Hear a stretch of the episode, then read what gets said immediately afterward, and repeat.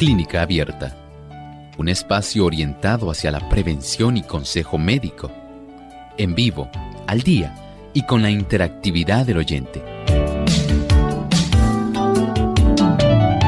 Clínica Abierta, poniendo al doctor a su alcance para un diálogo claro y honesto, porque nos importa su bienestar y salud.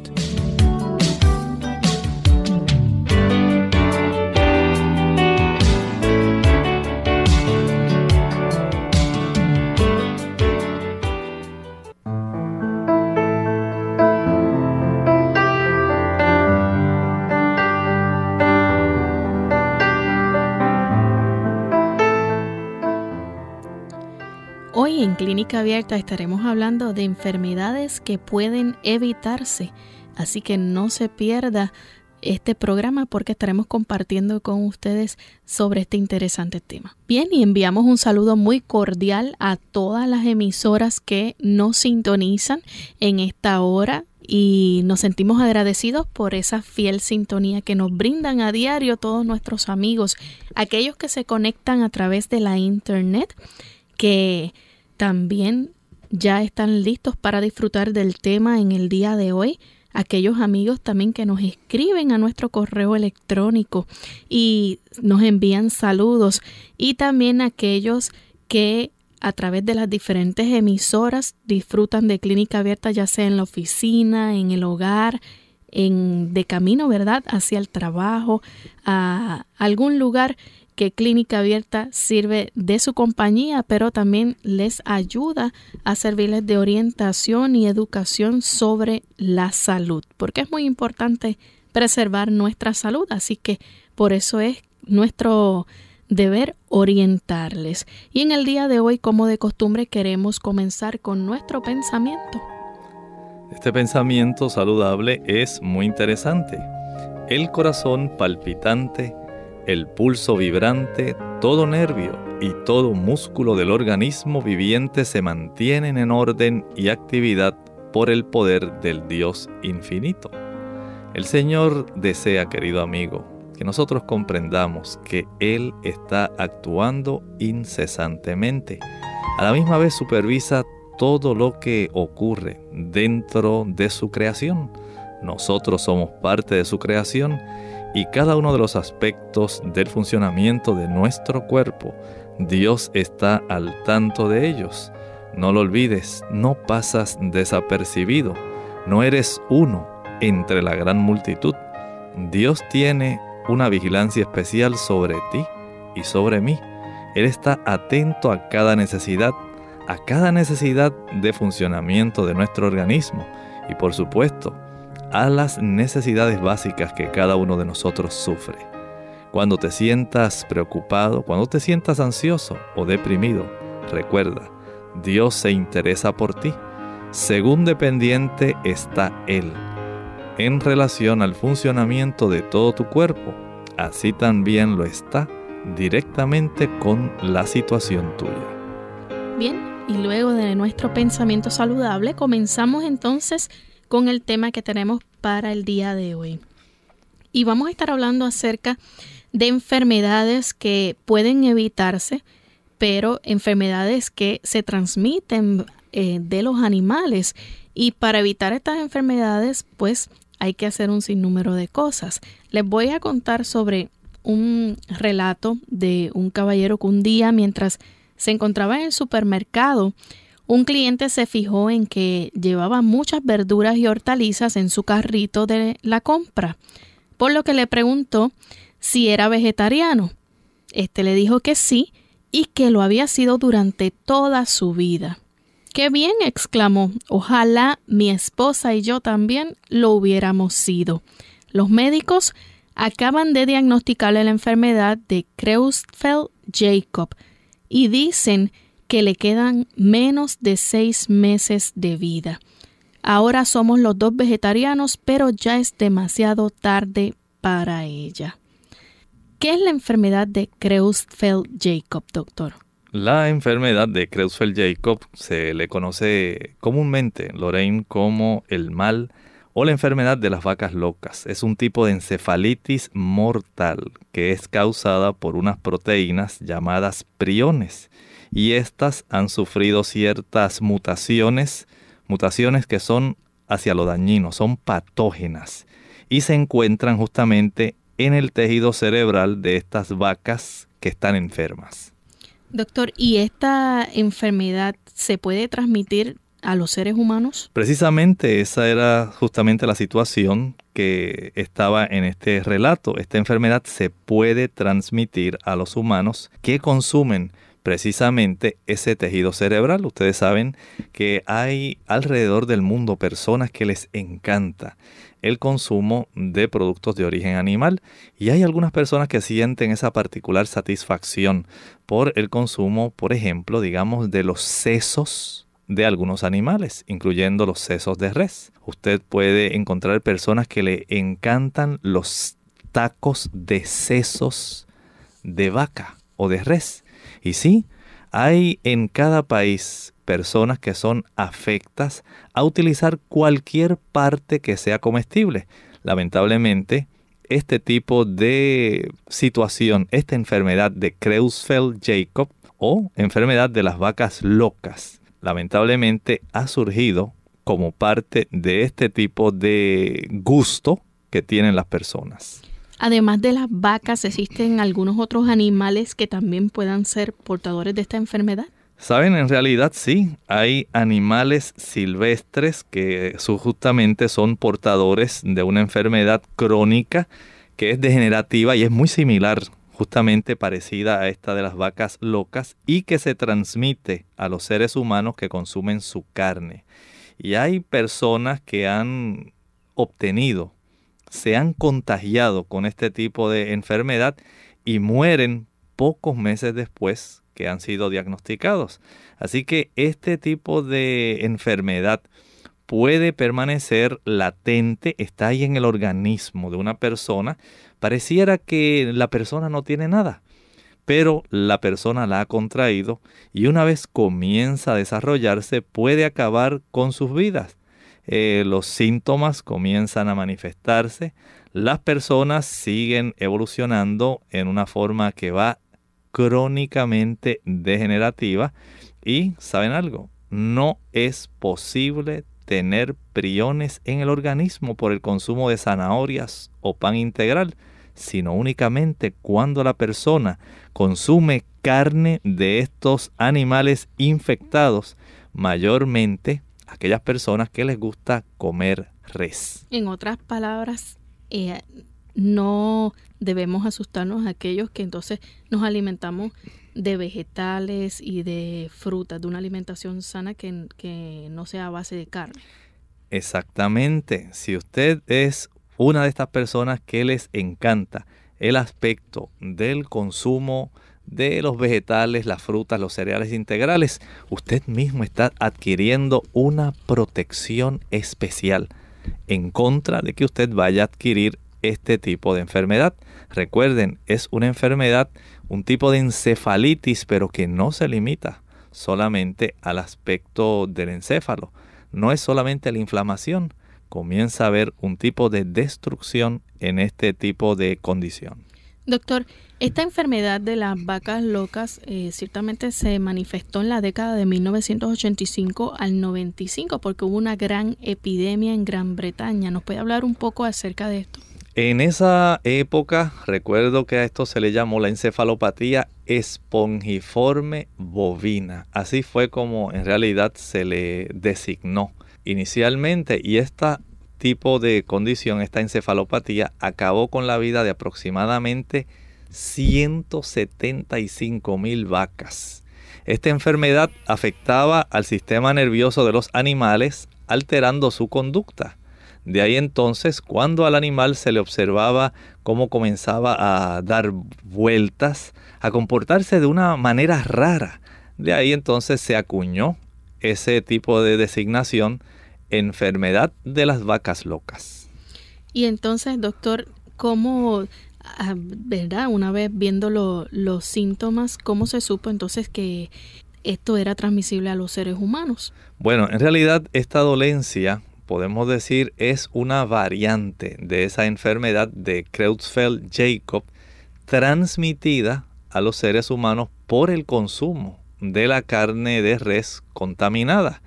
Ya para 1995 se dio a conocer el primer caso de este tipo de enfermedad de Creutzfeldt-Jakob en un joven escocés, al parecer por consumir carne contaminada por la encefalopatía espongiforme bovina. Todo esto era algo que en esa época era muy novedoso, pero que en realidad estaba dando lugar a que las personas tuvieran una gran preocupación.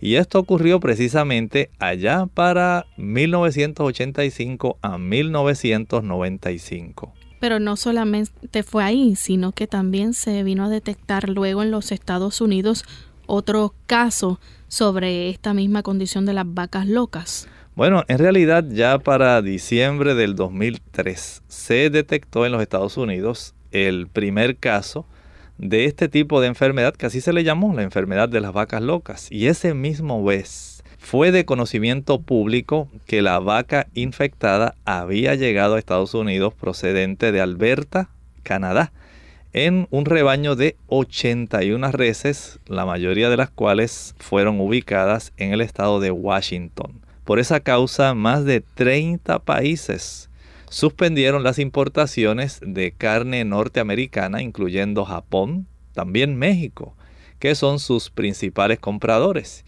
Y ese mismo año, en el 2003, México importó de Estados Unidos miles de toneladas de carne. ¿Se hicieron algún tipo de investigación para demostrar que realmente esto afectaba entonces a los seres humanos y que los ponía en riesgo entonces de contraer esa enfermedad? Saben ustedes que estas cosas de enfermedades que afectan poblaciones son preocupaciones grandes que tienen los ministerios de salud de cada país y por supuesto, siempre que ocurren estos problemas, entran los científicos de las autoridades sanitarias en medio de toda esta situación y las investigaciones científicas han demostrado que el consumo de sesos y de médula está incrementando muchísimo el riesgo en los seres humanos de contraer esta enfermedad, pues se trata de las principales fuentes de transmisión. Miren bien, tanto los sesos como la médula. Aquellas personas que les encanta chupar, ¿verdad? Los huesos de los animales cuando ya los han cocinado o las personas que sencillamente les gusta utilizar los huesos para hacer sopas y otros platillos eh, pensando que qué rico del tuétano sale ese rico consomé de res. Y decíamos hace un momento como también aquellos que les encanta consumir sesos, y especialmente allá en México que les encanta tanto los taquitos de sesos. Todo esto es bastante preocupante y saben que esto agravó la situación en México puesto que millones de mexicanos incluyen estos animales que son de origen animal en su dieta. Tal vez aquí se encuentre una posible explicación a la forma en que esta epidemia afectó justamente a este país latinoamericano hermano nuestro, México. Doctor, pero recientemente se pudiera decir que todavía existen casos sobre esto, han habido eh, nuevas evidencias o nuevas investigaciones donde pues haya la preocupación de que exista entonces todavía este mal de las vacas locas? Bueno, en los últimos años han aparecido nuevos brotes que continúan siendo en realidad una preocupación para los investigadores, pues va siendo cada vez menor la esperanza de su control total y hace prever todavía muchos más daños a la ganadería y a la salud humana. Por su parte, Lorraine, la Organización para la Agricultura y la Alimentación, se le abrevia FAO, ha lanzado un proyecto para prevenir esta enfermedad en los siete países centroamericanos y en la República Dominicana. Y ellos han destinado un presupuesto de 473 mil dólares sencillamente como parte de este proyecto para prevenir esta enfermedad. Doctor, ¿se ofrece algún tipo de recomendación para las personas que quieran entonces evitar la condición de las vacas locas? Bueno, si nosotros vamos a hablar estrictamente de cómo nosotros podemos prevenir, ¿verdad?, el mal de las vacas locas, según las autoridades sanitarias, hay portales en Internet que se han especializado en medicina y ofrecen las siguientes recomendaciones a quienes desean evitar justamente la enfermedad de Creutzfeldt-Jakob. ¿Saben lo primero que ellos dicen? No consuma carne de res. Eso es justamente lo primero que ellos ahí le están recomendando. En segundo lugar, dicen ellos, evite los productos de carne de res que contengan fragmentos de médula espinal o tejido cerebral, como carne picada, chorizos y salchichas, que son algunos de estos productos que se ofrecen que pueden contener parte de estos tejidos. En el caso, por ejemplo, de una persona que vaya a viajar a otro país, ¿qué cuidado debe tener? Bueno, si hay una persona que viaja a lugares donde se han dado los casos de enfermedad de las vacas locas, evite las transfusiones de sangre, ya que los donantes pueden haber estado expuestos y pueden portar la enfermedad en su sangre. Por su parte, las autoridades sanitarias de diversos países han establecido programas de seguimiento y vigilancia para evitar que animales adultos sean destinados al consumo humano y también se han iniciado programas de detección de los animales enfermos para proceder a su sacrificio y retirarlos de la cadena alimentaria. Vamos a hacer nuestra primera pausa. Al regreso continuaremos con más información sobre este interesante tema de estas condiciones o enfermedades que transmiten los animales y que se pueden evitar. Más vale prevenir que curar. Hola, les habla Gaby Zabalúa en la edición de hoy de AARP Viva, su segunda juventud en la radio, auspiciada por AARP. Según nuevos estudios, se ha observado un fenómeno muy extraño entre los adultos mayores, una misteriosa alergia a las carnes rojas provocada por la mordida de una garrapata. Según los especialistas, la picadura de una garrapata puede incitar el desarrollo de una reacción alérgica repentina a las carnes rojas en ciertos adultos susceptibles, incluso cuando estos mismos adultos hayan comido carnes rojas toda su vida sin incidente alguno, aunque no inmediatamente, esta alergia puede provocar, además de ronchas y picazón, una grave asfixia. Aparte de lo repentino de la reacción, lo más sorprendente a los investigadores es que a pesar de estar seguros de que la causante es la picadura de la garrapata, no están seguros de que sea la única causa ni el motivo por el que la reacción alérgica no sea inmediata. La buena noticia es que esta alergia es poco común. Sin embargo, si los síntomas te suenan familiares, por favor acude al médico a la brevedad. El patrocinio de AARP hace posible nuestro programa. Para obtener más información, visita aarpsegundajuventud.org oblicua viva. Aunque aún no se ha detectado la gripe aviar o de pollo en Puerto Rico, hay gran preocupación a nivel internacional. Si viajas, evita visitar granjas o mercados donde puedas estar en contacto con aves o sus secreciones, porque podrías contraer la enfermedad para la cual no hay vacuna efectiva en estos momentos. Te recordamos que es la época de vacunarte contra el virus de la influenza más común. Consulta a tu médico, la Asociación Puertorriqueña del Pulmón o al Departamento de Salud. Mensaje del Colegio de Médicos Cirujanos de Puerto Rico, la Asociación de Radiodifusores y esta emisora, protegiendo la salud salud de nuestro pueblo.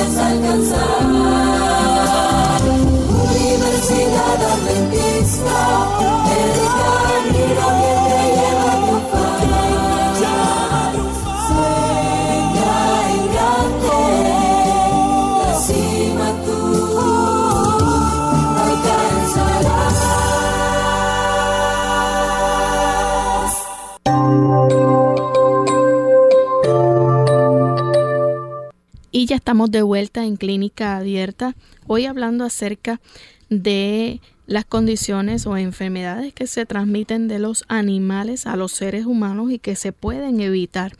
Y antes de la pausa, el doctor nos estaba hablando acerca de la enfermedad o el mal de las vacas locas y cómo ésta se ha transmitido a los seres humanos. En años anteriores se han estado haciendo investigaciones también ya que hubo una gran epidemia sobre esto. Pero, doctor, ¿se está haciendo también algún tipo de, eh, digamos, eh, seguimiento o vigilancia donde eh, se prohíba, ¿verdad?, ingerir o utilizar estos alimentos de animales? Bueno, no solamente, como decíamos hace un momento, debe la persona evitar consumir carne de res o productos de carne que contengan fragmentos de médula espinal o tejido cerebral o sangre también, sino también se ha prohibido utilizar derivados y restos de animales para la elaboración de los piensos destinados a dar de comer al ganado vacuno. Con todas estas medidas, se está pretendiendo reducir la aparición de nuevos casos de esta enfermedad que en el ser humano se le llama la enfermedad de Creutzfeldt-Jakob. Doctor, si la persona no puede dejar de comer productos de origen animal, ¿qué recomendación se le bueno, Bueno, por lo menos, como estábamos diciendo hace un momento, es conveniente que usted siga, sepa estos consejos que las autoridades sanitarias están dando. Por lo menos así usted puede reducir aquella posibilidad debe poder usted contagiarse. Y como dijimos, lo primero que están ellos recomendando es no consumir carne de res. Evite aquellos productos de carne de res que contengan fragmentos de médula espinal o tejido cerebral como la carne picada, los chorizos, las salchichas.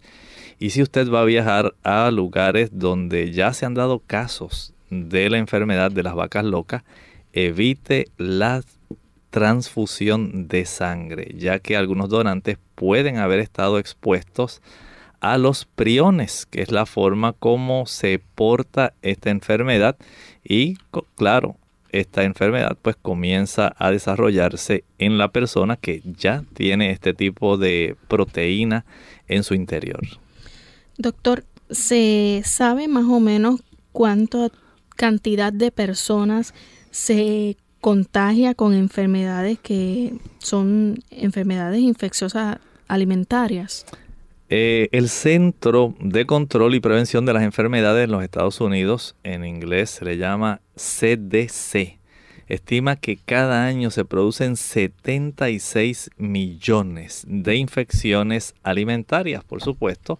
Esto va a resultar en 325 mil ingresos hospitalarios y en 5 mil muertes.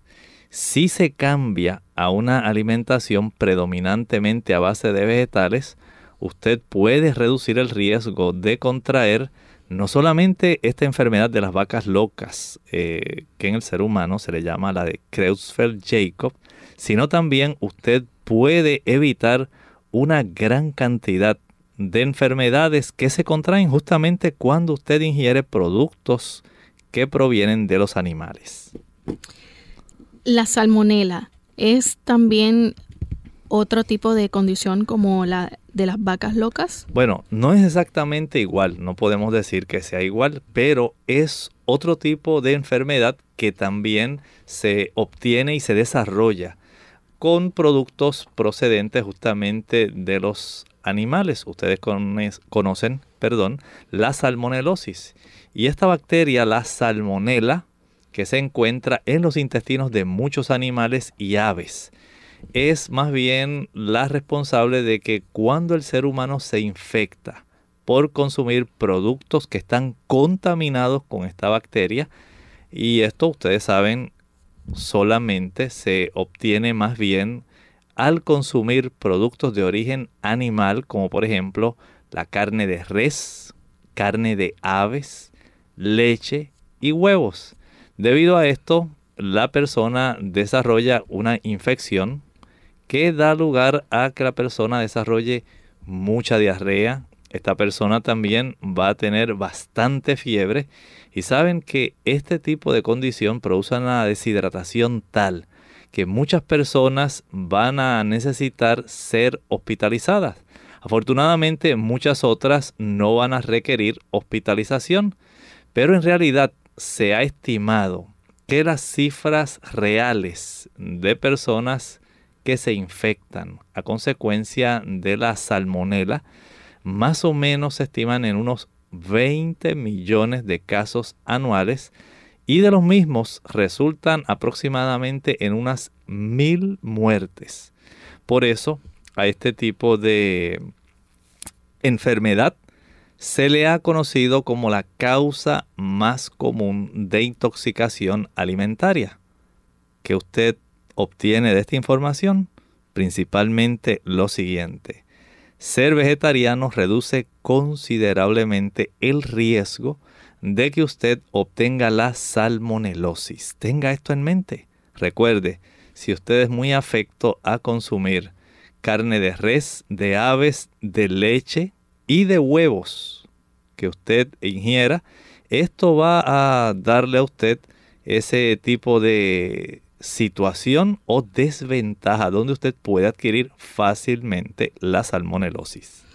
Hay otra infección que se encuentra también principalmente en los alimentos de origen animal y que aquí en Clínica Abierta recibimos muchas llamadas sobre esta y estamos hablando de la Escherichia coli. Sí, justamente esta es otra infección bacteriana que es bastante grave y se encuentra principalmente en alimentos de origen animal y esta bacteria, podemos decir, se obtiene principalmente cuando las personas ingieren eh, leche, especialmente leche cruda.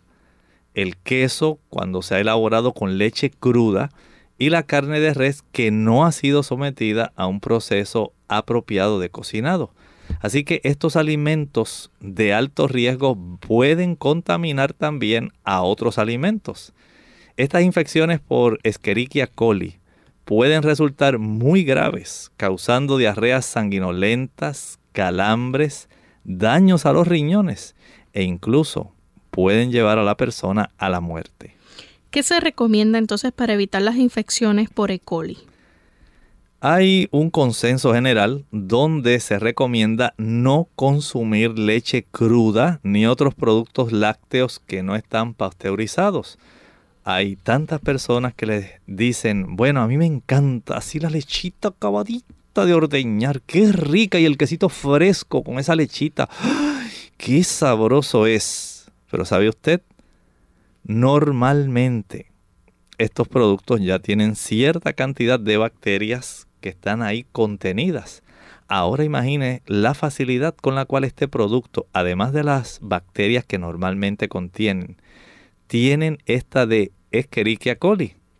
¿Qué usted cree que se le puede recomendar a estas personas, además de evitar el consumo de la leche cruda? Pues mire, hay que lavarse bien las manos tras haber tenido contacto con animales silvestres o carne cruda. ¿Con qué propósito?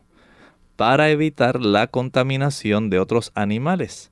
Asimismo, si usted, querido amigo de Clínica Abierta, consume carne, trate de cocinarla adecuadamente. Pero nuevamente volvemos al mismo consejo, al igual que lo hicimos con el aspecto de evitar la salmonelosis y de evitar la condición de Creutzfeldt-Jakob. Ser vegetariano reduce considerablemente el riesgo de que usted pueda contraer este tipo de infección. Aparte de la Escherichia coli, de la salmonelosis, también están los parásitos que muchas veces eh, están en los animales y estos también se pueden transmitir a los humanos? Sí, definitivamente. Hay una gama de parásitos que ya se conocen, son tipos de zoonosis que van a estar afectando al ser humano. Y justamente los parásitos pueden eh, adquirirse directamente desde el animal y se transmiten al ser humano. Un ejemplo bastante típico de este tipo de situación es la que afecta a aquellas personas que les encanta consumir productos que se obtienen del cerdo, particularmente la carne de cerdo. Ustedes saben que este animal está infectado de un parásito llamado triquina y es muy común que este tipo de parásito se encuentre en la carne de cerdo. Si esta carne no se cocina bien, quienes la ingieren pueden infectarse con esas mismas larvas. La triquinosis constituía un grave problema en muchos países occidentales hasta que las personas cambiaron los métodos para criar cerdos, por lo que esta infección ya no es tan común en los países desarrollados. Sin embargo, este tipo de enfermedad es todavía bastante frecuente en aquellos países donde es típica la matanza del cerdo en el campo sin ningún tipo de control veterinario. Y en los países occidentales, así como en otros lugares, la carne de animales silvestres puede ser también una gran fuente de infección. A regreso de la pausa vamos a ver si se pueden encontrar otros parásitos también en otros animales. Usted puede vencer el temor al fracaso.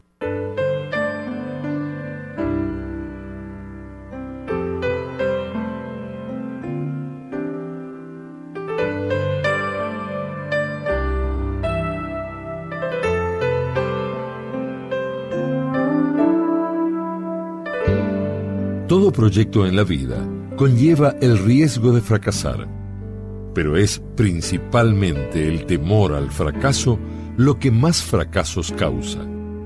El temor a fallar, si uno acomete una empresa, termina por inmovilizar a la persona. Thomas Alva Edison fracasó cientos de veces antes de lograr inventar su sueño, la bombilla incandescente.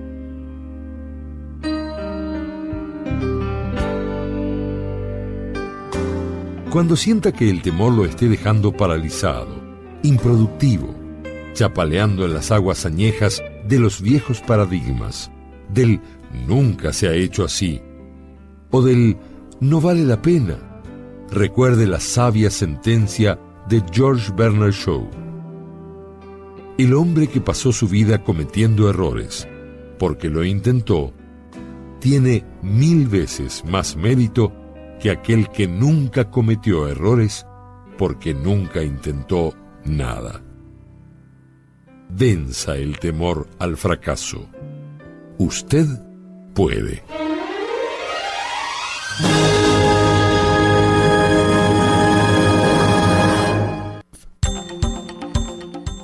La mascota, la mejor compañía de alguna forma u otra llegan a ser o a dar terapia a sus dueños. En personas mayores se comprobó que la compañía o convivencia con ciertos animales tiene efectos positivos. El primero de estos, un aliciente contra la soledad. Clínica abierta. Ya estamos de vuelta en Clínica Abierta y hoy hemos estado hablando acerca de de las enfermedades que transmiten los animales y cómo nosotros podemos evitar estas. Así que hasta el momento el mejor consejo que hemos podido ver aquí es el no consumir este tipo de animales para simplemente evitar el riesgo de ser contagiado. Pero muchas personas piensan, doctor, bueno, eh, yo soy vegetariano y lo único que como es pescado eh, él es lo único que, que como de carne. Y piensan que el pescado es algo sano, que no no se transmite ningún tipo de condición a través de, esto, bueno, No solamente eso, saben que además de pensar que el pescado es bastante sano, dicen, bueno, ¿sabe una cosa? Este pescado no fue de una pesca comercial, no. Este fue pescado allá, bien arriba, arriba, arriba, en un lago. Aquello es un Edén, aquello es un ambiente idílico, excepcional, único. Mira, allá, bueno, no vive nadie. Y allá fue donde nosotros pescamos, justamente. ¿Saben?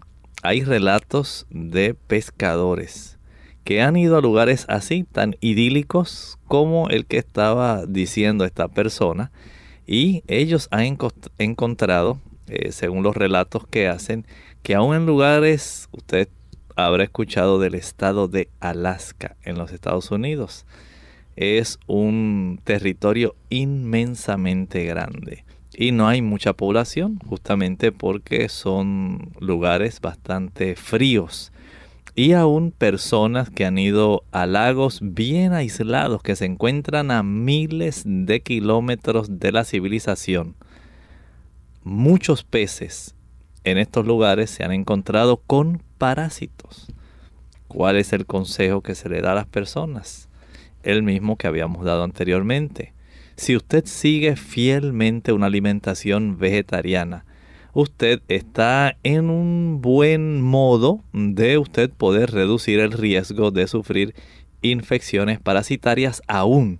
Si usted pensara, no, yo el pescado lo preparo muy bien y le echo mucho jugo de limón y ya usted verá que con eso nadie piensa que va a adquirir una enfermedad. Usted se equivoca. Esto todavía puede permitir que usted adquiera las parasitosis que se encuentran incluso en el pescado.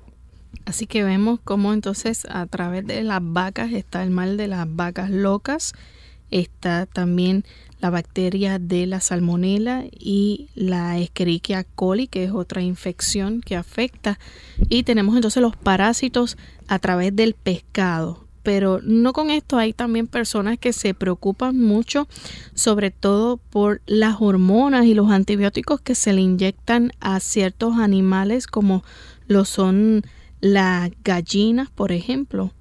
Bueno, la realidad es que si nosotros hacemos un poco de investigación, vamos a darnos cuenta que hay muchas personas que están bien preocupadas porque hay una práctica que se ha permitido en muchos países y es la práctica de administrar hormonas y antibióticos de una manera ya rutinaria a los animales que se han destinado precisamente al consumo humano.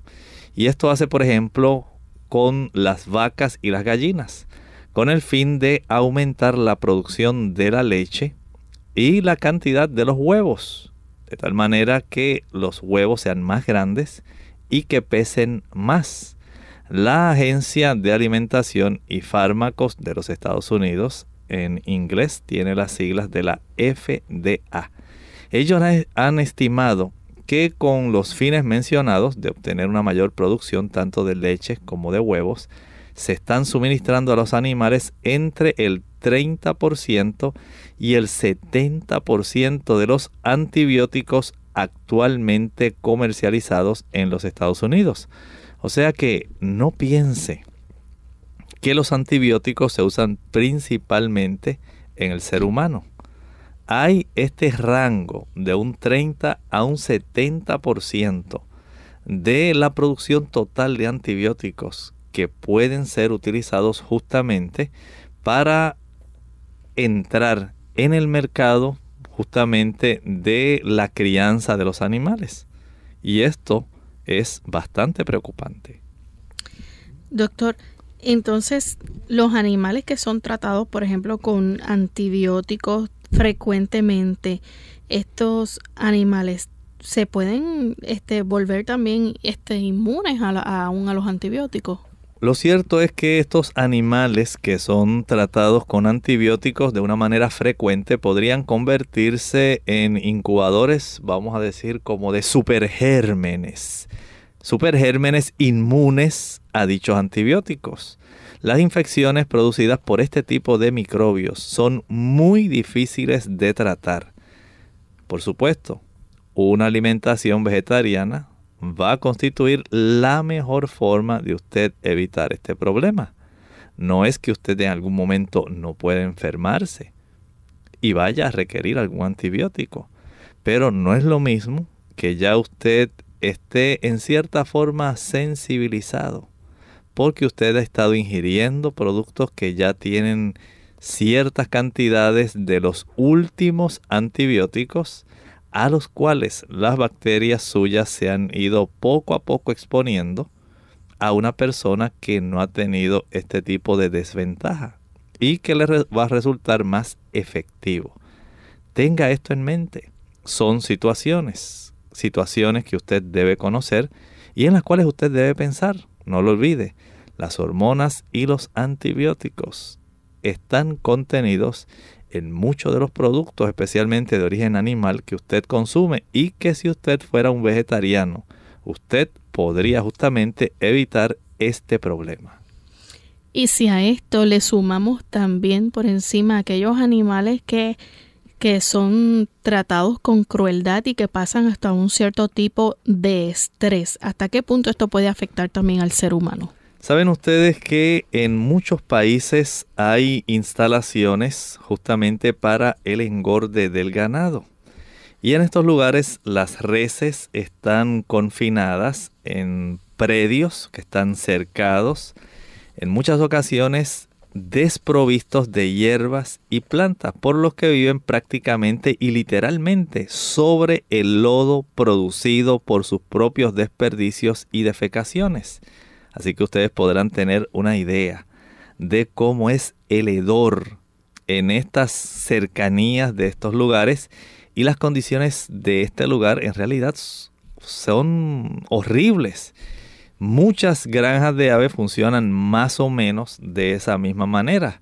Se colocan entre 15 y 20 aves en jaulas donde apenas pueden moverse. Nos preguntamos, ¿Será posible que en ambientes así, en realidad se puedan producir carnes que sean saludables, carnes aptas para el consumo del ser humano? ¿Acaso cuando usted adquiere los productos de estas granjas, no se está de algún modo apoyando sus crueles métodos de crianza hacia estos animales? Digamos, estas son solamente algunas de las preocupaciones que la gente expresa respecto al consumo de alimentos de origen animal y que han llevado a los consumidores a tratar de buscar algunas alternativas que resulten mucho más saludables y que usted debe conocer, por supuesto, ya que usted es el consumidor, si usted es de los que gusta de alimentarse de estos productos de origen animal. Así que la gran variedad de productos de origen vegetal que estén disponibles actualmente es lo que va a permitir que nosotros gocemos entonces de una alimentación que sea totalmente más saludable y evitando también el consumo de carne. Doctor, hay todavía otras enfermedades que son transmitidas por los animales. No hace tanto tiempo estuvimos escuchando acerca de la gripe aviar y esta es una de las también enfermedades infecciosas que son transmitidas por los animales. Ustedes saben, hemos estado hablando de una serie de diversas enfermedades que los animales transmiten. Y actualmente los animales son transmisores no solamente de esa de la gripe aviar, sino de muchas enfermedades que en realidad se han constituido en un motivo más para que nosotros podamos prescindir de ellos en nuestra alimentación o al menos, por lo menos, usted pueda restringir la cantidad y la calidad de la carne que usted consume para que usted evite peligros innecesarios. Y saben, tal como Lorraine nos estaba diciendo, esta gripe aviar que se puso tan de moda, ¿verdad? Por la preocupación que generó mundialmente el H5N1. Esta es una enfermedad infecciosa producida por el virus de la gripe y justamente se transmite de ave a ave y excepcionalmente, porque no es la regla, ocurre una transmisión de las aves al ser humano. Y el principal grupo de riesgo son las personas que trabajan en granjas de pollos o patos. Se conoce su existencia desde hace ya más de 100 años. A finales del 2003 hubo varios brotes de virus de este tipo de gripe H5N1 en humanos en diversos países asiáticos, desde donde entonces se extendió progresivamente a otras regiones del mundo. Así que aquí tenemos un caso de una enfermedad viral. Vimos anteriormente de cuando iniciamos el programa de aquella enfermedad causada por un prión, por un tipo de molécula proteica, la de Creutzfeldt-Jakob o enfermedad de las vacas locas. Después estuvimos hablando un poco de la salmonela, de la escherichia y ahora, como ustedes pueden ver, nos dirigimos ya de las bacterias directamente a los viruses.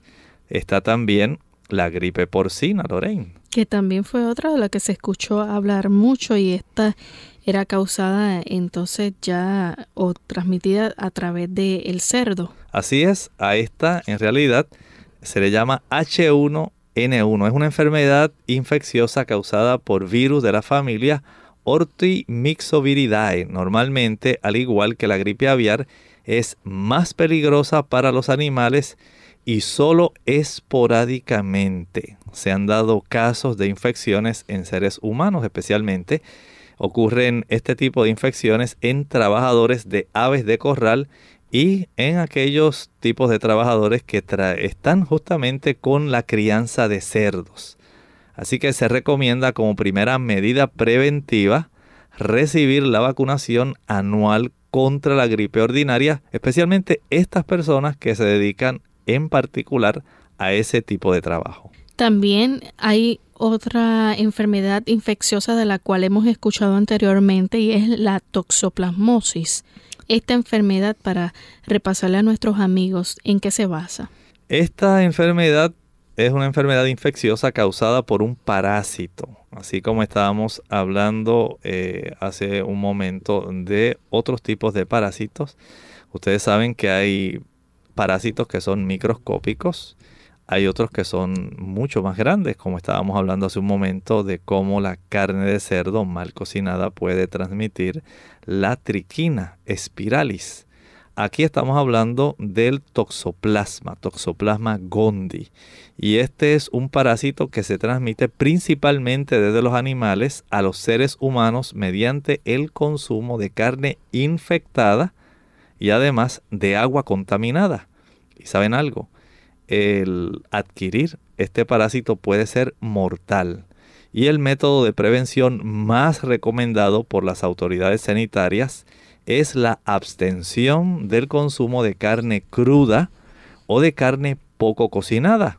También eh, siempre es recomendable para las personas que usted sepa también la fuente de donde usted está obteniendo el agua, porque el agua contaminada con este tipo de parásito, el Toxoplasma gondii, da lugar a que usted lo pueda adquirir. Pero desde el punto de vista de nuestro programa hoy, estamos hablando de cómo los diferentes tipos de productos de origen animal son los que principalmente van a estar dando lugar a que las personas puedan adquirir esta gama de diversas condiciones, todas ellas, si usted ha podido notar, que son transmisibles, justamente al usted estar eh, ingiriendo productos que ya están contaminados con estos diferentes tipos de agentes patógenos. Doctor, ¿la toxoplasmosis también eh, es algo que transmiten los gatos? Bueno, sí, exactamente. Es una gran preocupación que se ha adquirido, ¿verdad? Eh, justamente en las personas que tienen a este tipo de animal como mascota. Y se le aconseja a las damas embarazadas que no. Sí, que lo puedan evitar, pero en este caso no solamente porque usted vaya a estar en contacto con ese animal que está infectado.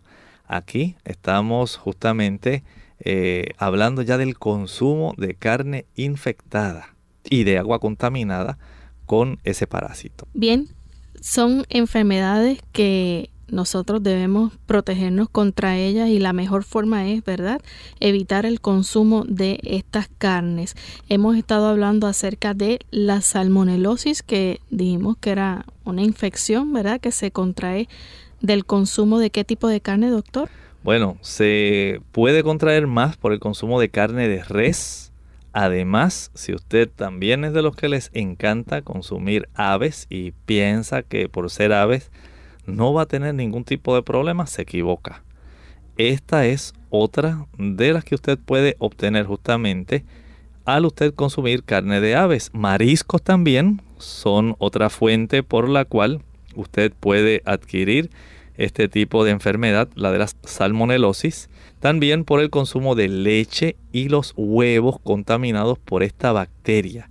Y decíamos, es la intoxicación alimentaria que tiene una mayor incidencia. Hablamos también de la Escherichia coli, que es una bacteria que existe en el intestino de los animales y también de los seres humanos. Bueno, lamentablemente hay algunas cepas como la 0157H7 que son patógenas y que pueden provocar diversas enfermedades como diarreas con sangre, meningitis, cistitis o neumonía.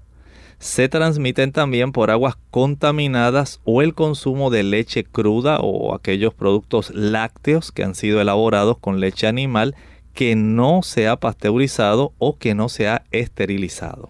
Y hablamos también sobre los parásitos que se encuentran en los productos de origen animal.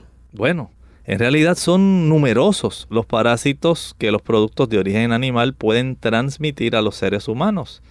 Las más conocidas son la triquinosis, que se puede obtener justamente del cerdo, y la anisakis, en los pescados y los mariscos, como estábamos mencionando hace un momento. O sea que cuando usted viene a hacer un inventario general, prácticamente los productos cárnicos de origen animal principalmente no son excepción ni la leche o los huevos.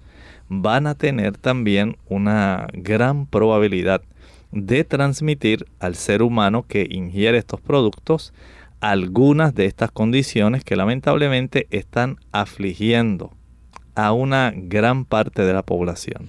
Y sin olvidarnos de los trastornos que puede provocar eh, aquellas hormonas o antibióticos que son suministrados a estos animales. Claro, ustedes saben que según el ser humano ingiere una cantidad de estos productos para el alimentarse, van a estar acumulándose dentro del organismo del ser humano estos productos que van a provocar unos diversos trastornos en el caso de las hormonas y también en el caso de los antibióticos se va a favorecer la resistencia a los antibióticos.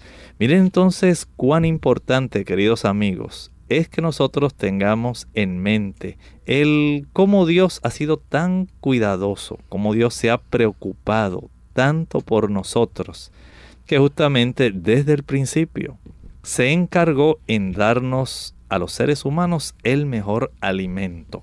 Ustedes recordarán cómo la Sagrada Escritura en el primer capítulo justamente del primer libro de la Biblia el Señor estaba dando una salvaguarda justamente para cada uno de nosotros. Dice el versículo 29 de ese capítulo 1 del libro del Génesis, y dijo Dios, He aquí os he dado toda planta que da semilla que está sobre la tierra, y todo árbol en que hay fruto y que da semilla, ese os será para comer.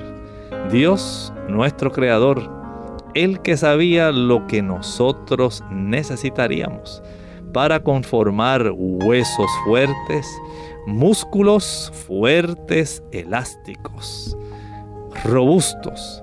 Necesitaríamos la suficiente cantidad de productos proteicos, de productos que tuvieran combustible como los carbohidratos, de productos que contuvieran también grasa, minerales, vitaminas y por supuesto antioxidantes. necesarios para que nuestro cuerpo pudiera funcionar de manera armónica. Dios que sabe lo que es mejor, nos dio precisamente lo que era mejor, el alimento de origen animal, para que el hombre pudiera tener toda la ventaja y no pudiera caer en este tipo de situación desventajosa cuando usted ingiere productos de origen animal, justamente se está ubicando en una gran desventaja. Usted comienza a enfermarse y empieza a acumular una forma bien, bien diferente.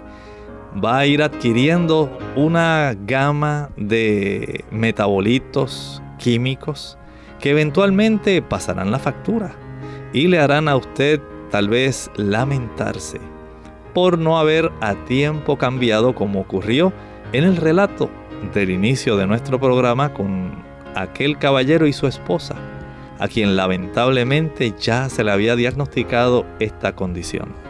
Ojalá y nosotros prestemos atención.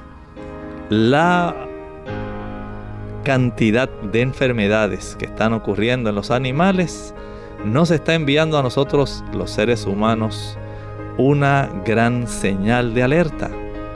Tengan cuidado con lo que ustedes ingieren.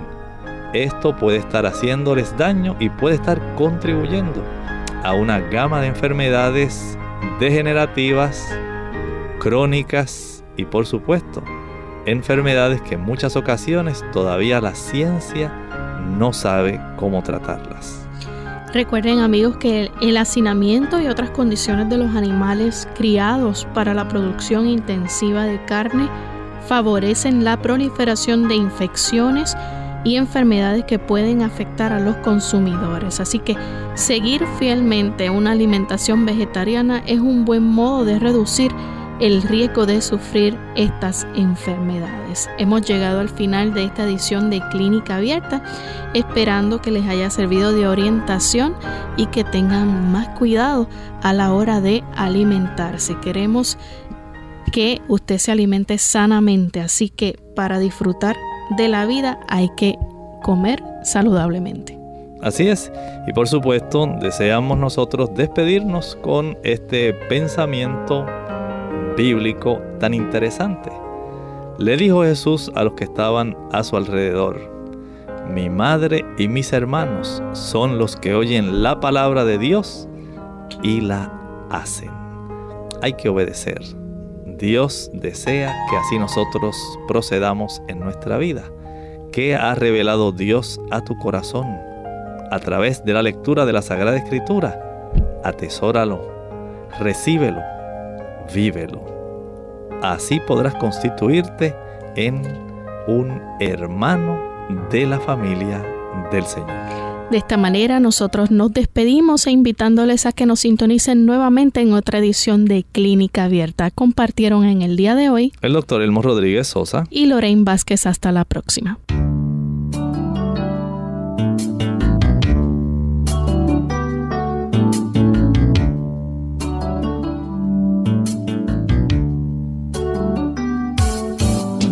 Clínica Abierta. No es nuestra intención sustituir el diagnóstico médico. Antes de poner en práctica cualquier consejo brindado en este programa, usted debe consultar con su médico. Envíenos sus preguntas y opiniones a la siguiente dirección. Programa Clínica Abierta. Bio Box 29027 San Juan, Puerto Rico 00929. Hasta la próxima.